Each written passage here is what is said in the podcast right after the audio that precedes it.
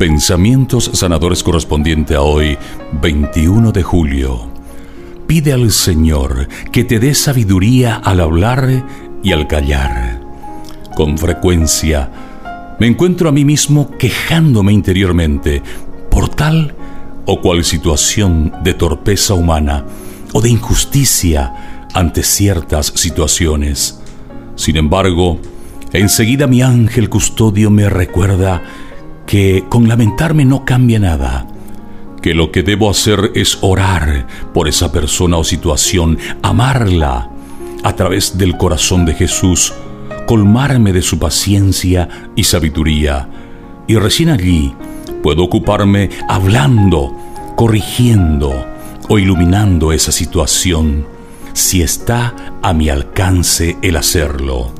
Pienso que si alguien hubiese tenido motivos para quejarse, esa hubiese sido la Virgen María.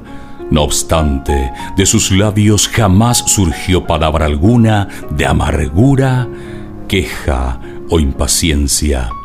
Proverbios capítulo 11 versículo 10 al 12. Cuando los justos son felices, se alegra la ciudad. Cuando perecen los malvados, se oyen gritos de alegría.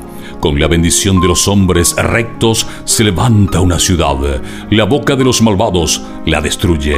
El que desprecia a su prójimo es un insensato y el hombre inteligente sabe callar.